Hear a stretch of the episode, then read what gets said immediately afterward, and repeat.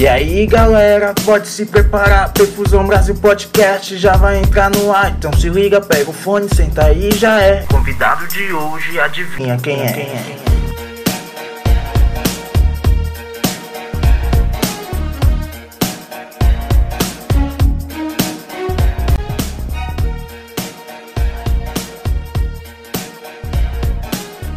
E aí pessoal, tudo bem com vocês? Sejam muito bem-vindos a mais um episódio do Perfusão Brasil Podcast. Hoje, Guilherme Selinge e eu estamos com um convidado super interessante.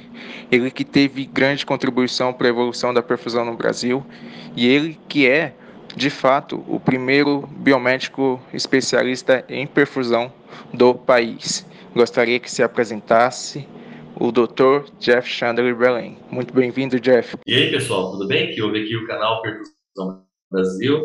É, fico muito feliz, Railan, pelo convite, muito obrigado mesmo. Meu nome é Jeff Chandler, eu sou biomédico, perfusionista, sou um pioneiro nessa área. Iniciei lá nos anos 90 com a cirurgia cardíaca é, em adulto. Posteriormente, me especializei também em cardiopediatria. Uh, atuo né, desde 1993 na perfusão e de lá para cá muita coisa mudou. É, sou é, professor universitário, concentro minha carga horária quase exclusivamente nos cursos de medicina, enfermagem e biomedicina, aqui na cidade de Goiânia, onde eu atuo. Sou o CEO da Asgard Cursos, que é uma escola de múltiplos cursos na área de saúde, inclusive no curso de perfusão, também pioneiro nessa área aqui no, no Brasil.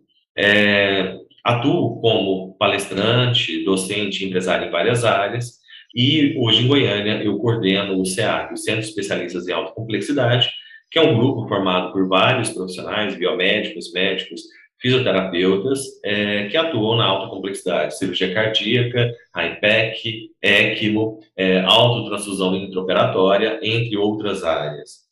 Uh, eu sou um dos coordenadores desse grupo, e há 12 anos atuo com a ECMO, a oxigenação por membrana extracorpórea, no qual nós somos é, referência a nível nacional, sendo um time regulamentado pela Extracorporeal Life Support Organization, de número 468, é, sediado aqui em Goiânia. E sou um dos raríssimos casos de um profissional não médico que coordena o centro de ECMO.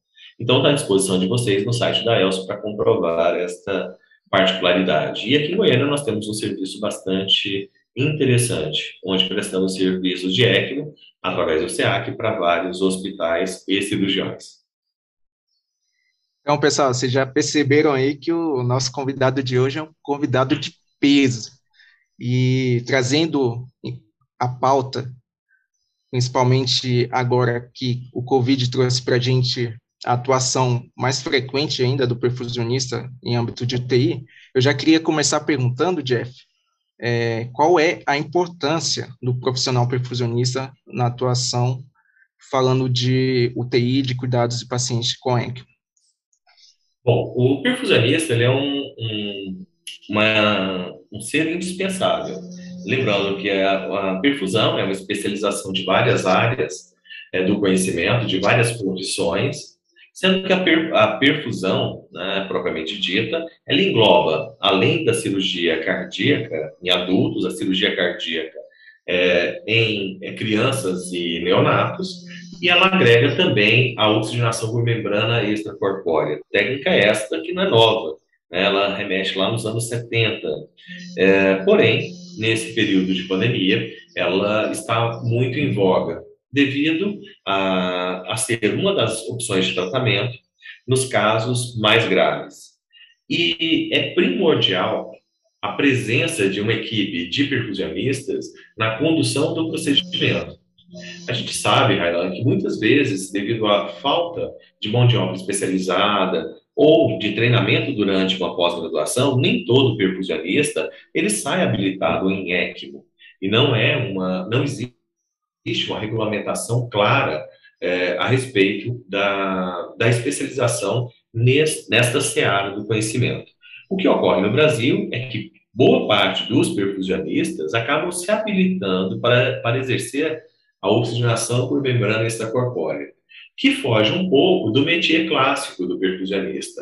O que seria esse clássico do perfusionista? Atuar nas cirurgias cardiovasculares e em algumas outras cirurgias. Então, a perfusão ela fica restrita ao centro cirúrgico.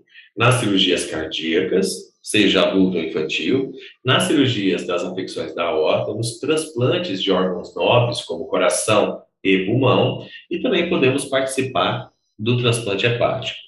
Mas nós saímos desse meio, que é o centro cirúrgico, e vamos para uma outra ala hospitalar, que é a unidade de terapia intensiva.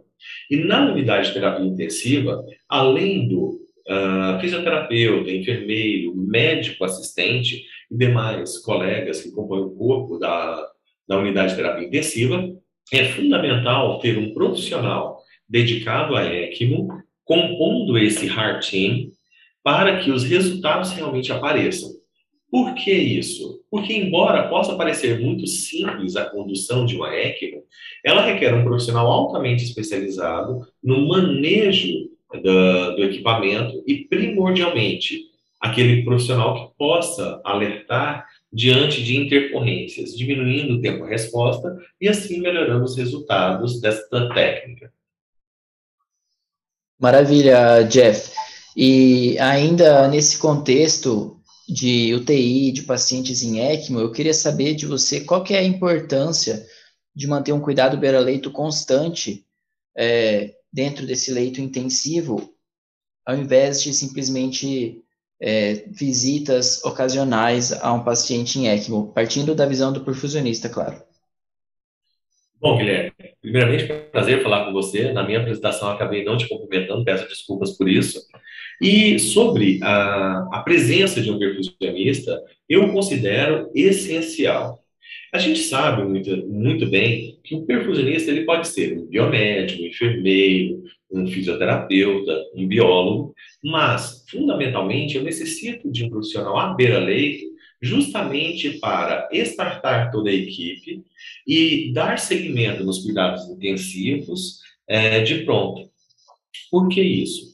Uh, um paciente em ECMO, ele normalmente está na sua pior, no seu pior momento. Para que o nosso público, que nem sempre é profissional e vai assistir esse canal, compreenda, a, ECMO é a última alternativa de um paciente, por exemplo, no caso COVID, que está com insuficiência respiratória. Então, um paciente que passou pelo oxigênio suplementar, meios de ventilação não artificial, máscaras de oxigênio, foi para ventilação mecânica, otimizada não funcionou, pronou e nada resolveu. Então, nós temos como última opção a ECMO. Então, a gente está falando de um paciente extremamente grave e bastante instável durante boa parte do trânsito em UTI. Embora nós tenhamos né, um paciente monitorizado sob ventilação mecânica, com fisioterapia, é, técnicos de enfermagem, enfermeiros, médicos à disposição, além de laboratório e equipe de imagem, nós sabemos que este paciente em ECMO, ele pode apresentar é, variações quanto às, ao seu, às suas medidas vitais e também ele começa a, pode começar a apresentar instabilidade de várias ordens.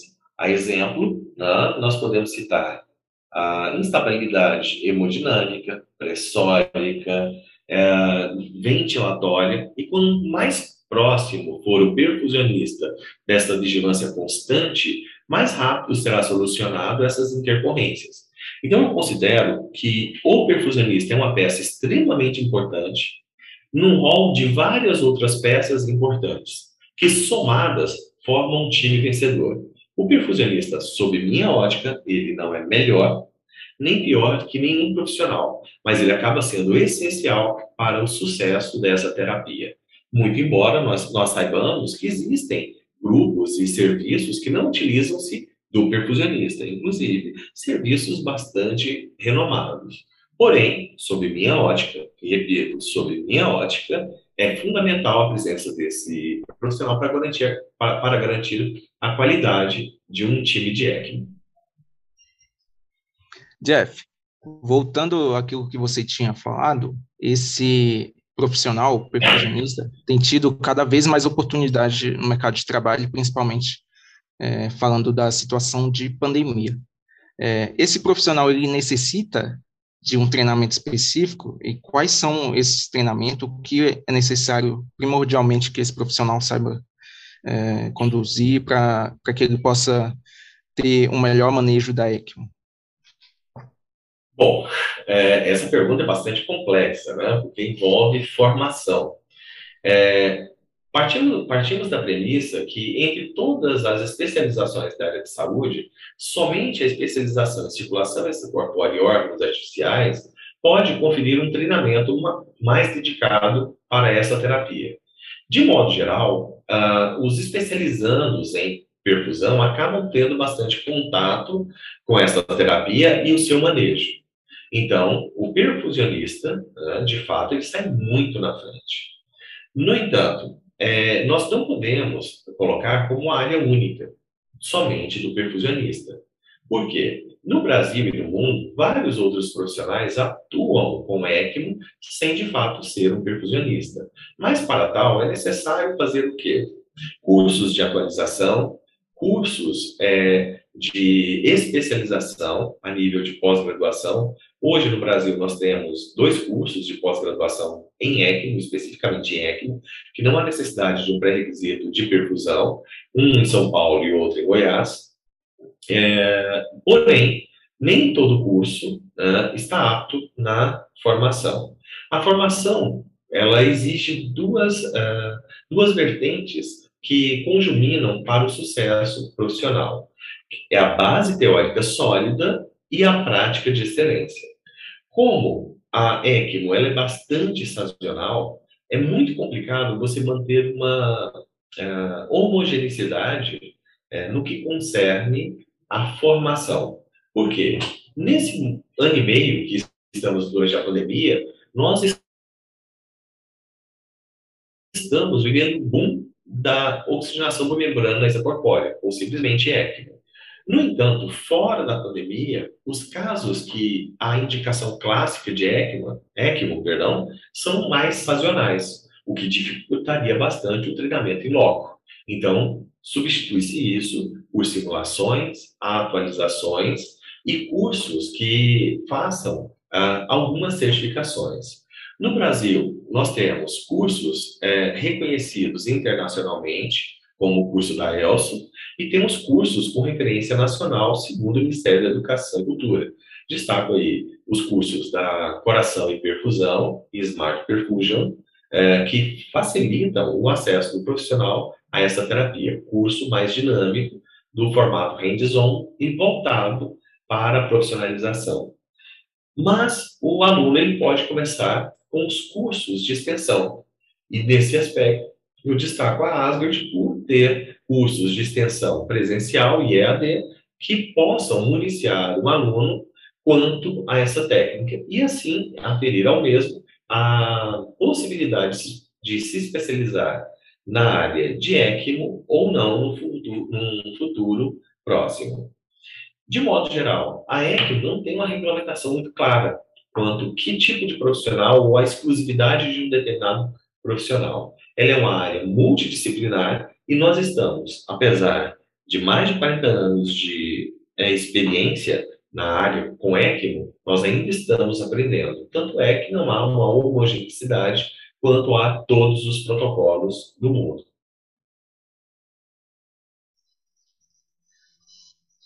Isso, maravilha. É, então, acho que o que a gente pode tirar de conclusão em relação a isso é que, por mais que exista, assim, essa semelhança do universo da extracorpórea do centro cirúrgico, que está já no hall de atuação do, do profissional perfusionista, a ECMO, ela é um mundo à parte que deve ser estudado e deve ser é, aprimorado diariamente, né?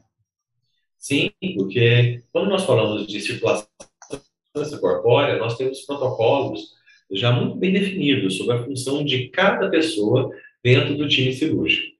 Na ECMO é um tanto quanto diferente, porque o ECMO especialista, de fato, ele não sabe apenas lidar no aparelho, ele deve saber lidar com o equipamento de ECMO, resolver intervenções, é, entender de monitorização hemodinâmica é, de um paciente, entender da ventilação mecânica, entender da farmacologia, saber interagir com a equipe multidisciplinar, sugerir, treinar, qualificar e, efetivamente, cuidar de uma vida.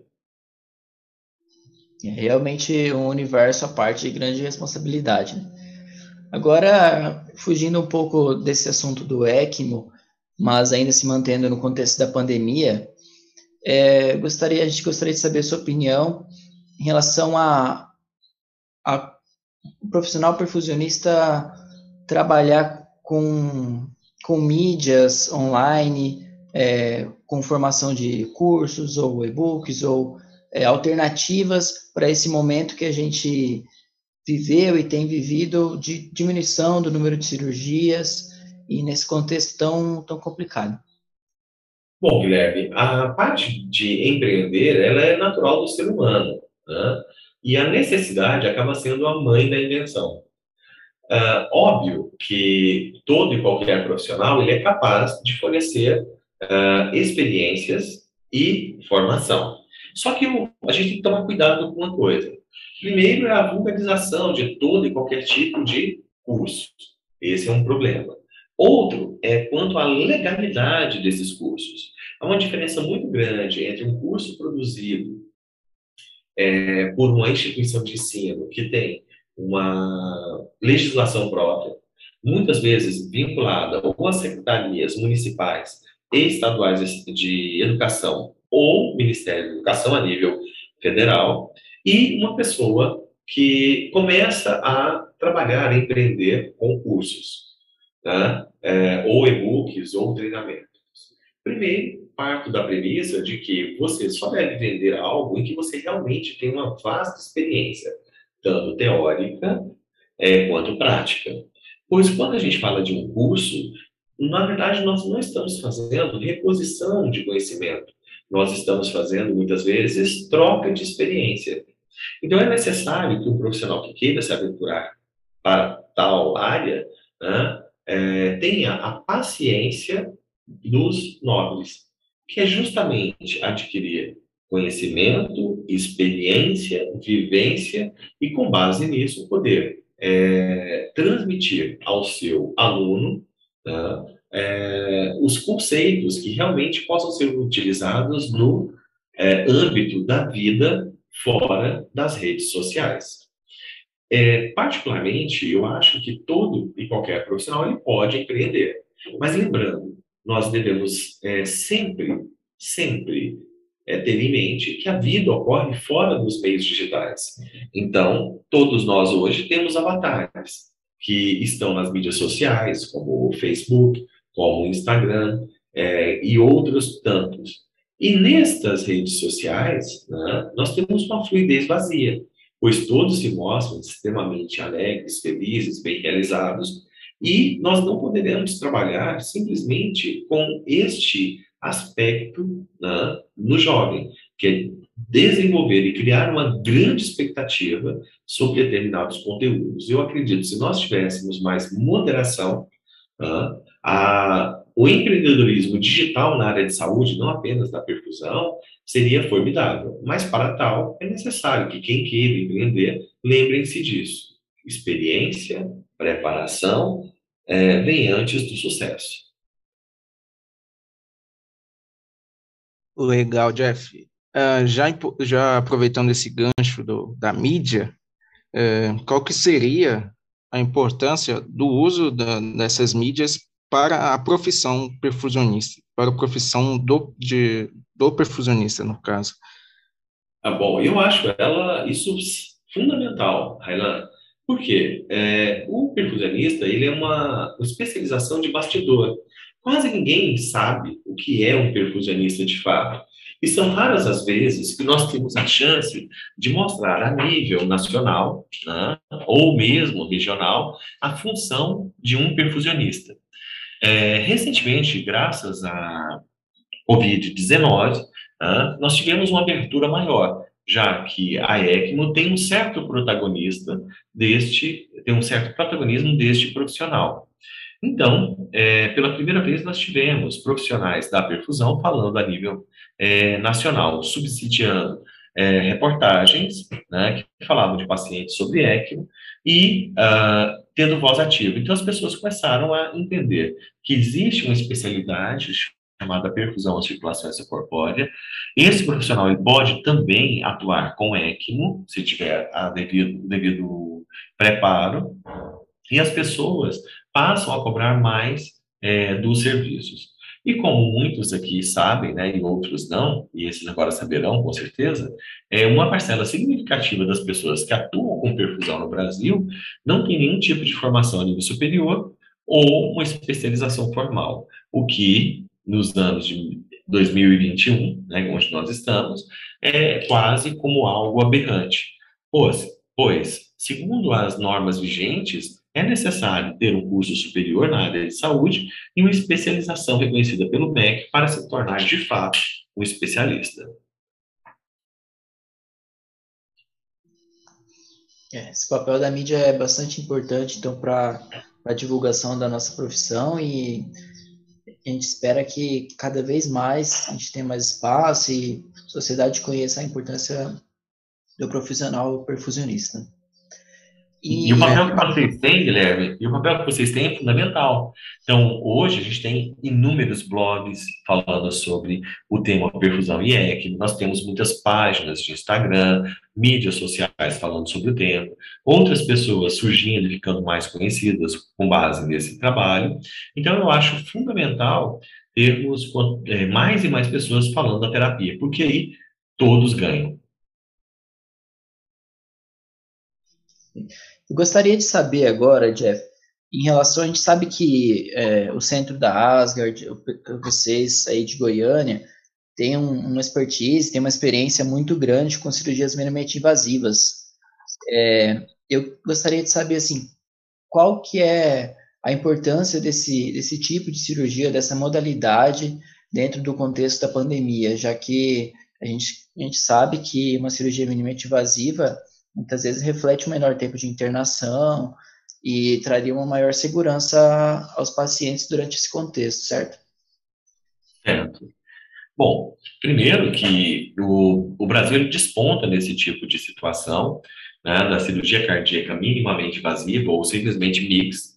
É, nesse quesito, Goiás se destacou bastante. Os trabalhos realizados por mim, pelo Dr. Rodrigo e pelo Dr. Técio, né, eles romperam muitas barreiras. É, nós fomos até premiados internacionalmente pelo SMIX, uh, como ficamos ficando entre os cinco melhores trabalhos do mundo nessa área. Goiás hoje, né, detém um, um dos nossos serviços, detém a maior casuística mundial, são mais de 3 mil casos operados pela técnica minimamente invasiva, e essa técnica ela necessita de uma perfusão de alta performance para dar as condições ideais de é, correção cirúrgica no campo operatório.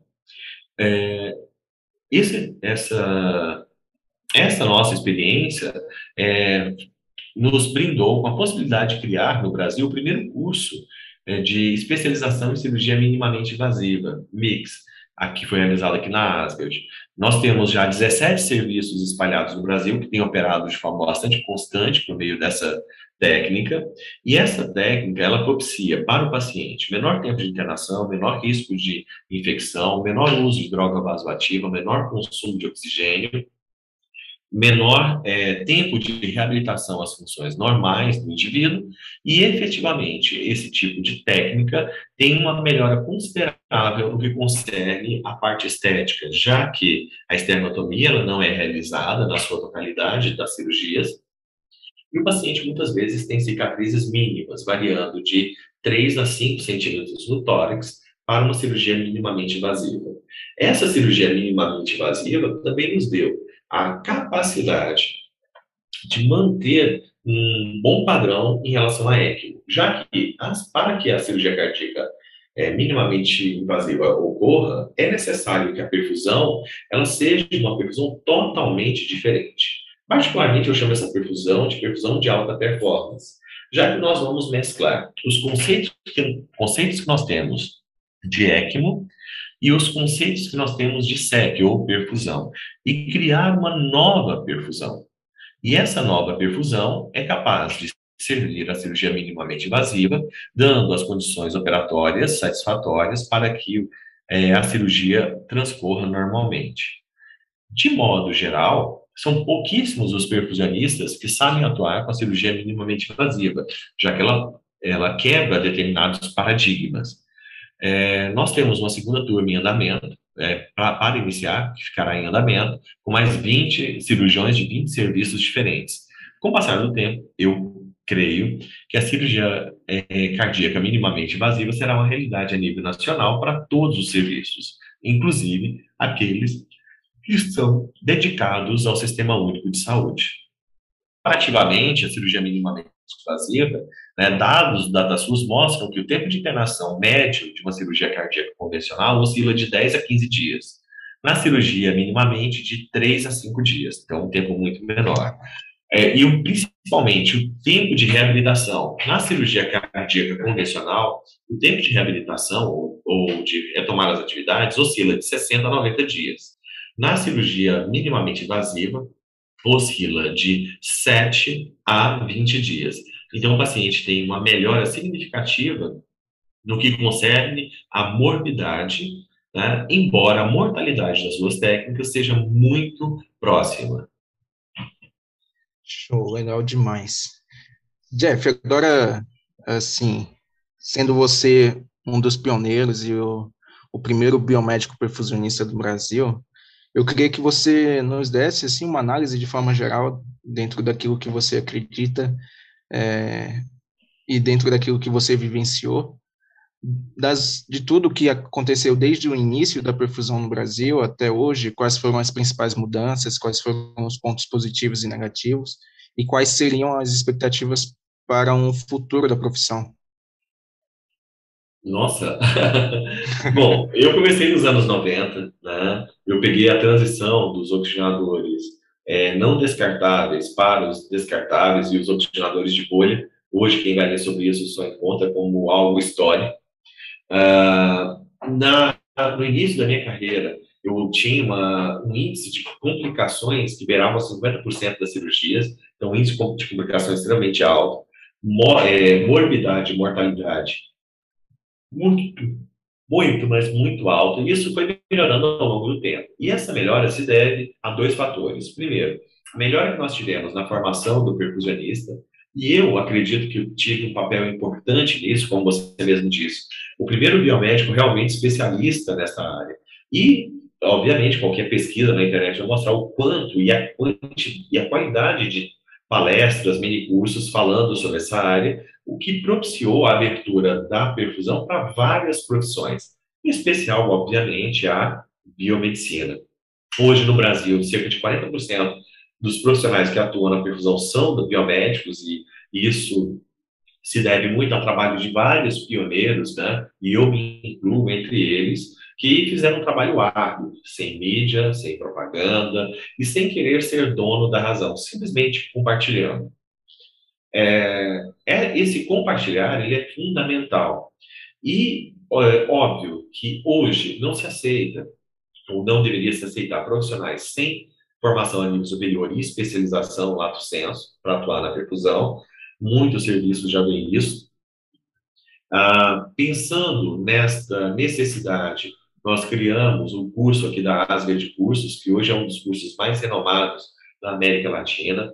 É, temos um vasto campo de estágio, um laboratório de simulação aqui na própria escola. É, temos campos de estágio espalhados por todo o Brasil.